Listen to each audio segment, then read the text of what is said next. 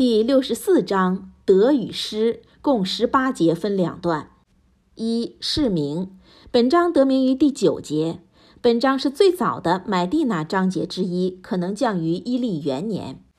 二、释义，本章主旨在说明，在复活日，不但不信的人的过失会被公开，信仰者如果行为不好或不遵行引导，让尘世的诱惑分散他们的精神，而不求在宗教与道德上的完善，他们的过失也会被公开。第一段，不信者被警告。包括六十四章一至十节，本段说明安拉造化人，知道人们心中的秘密和无求于人。不信主的人必遭恶果。以下是正文：奉大仁大慈安拉尊名，在诸天与大地的一切都赞美安拉的光荣，主权属于他，赞颂全归他，他全能于万物。他曾造化了你们，然后你们当中就有不信的和信仰的人。安拉是看得见你们的行为的。他曾以真理造化诸天和大地，也曾形成你们，并使你们的形体优美。你们最后的归宿是回到他那里。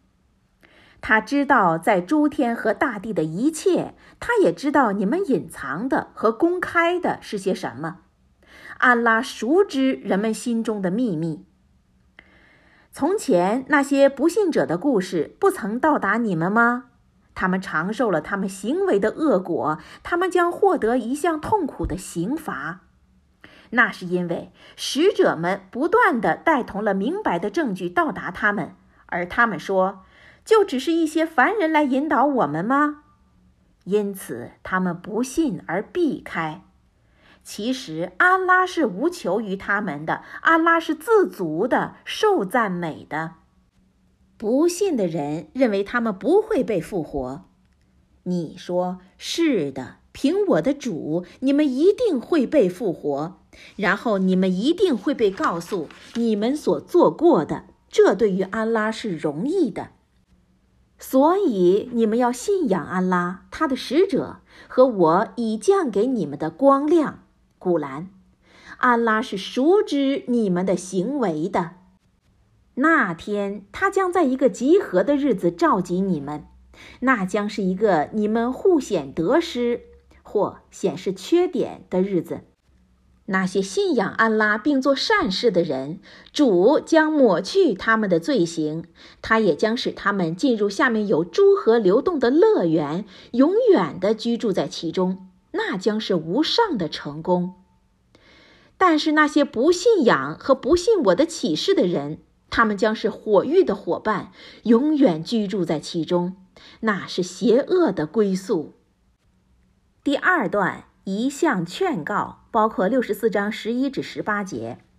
本段劝人信主，仰赖主，在主道上使用金钱，同时也告诉世人。亲如妻室儿女，其中也有他们的敌人，并劝告信仰者要隐忍和掩饰他们。以下是正文：除非安拉准许，没有灾难发生。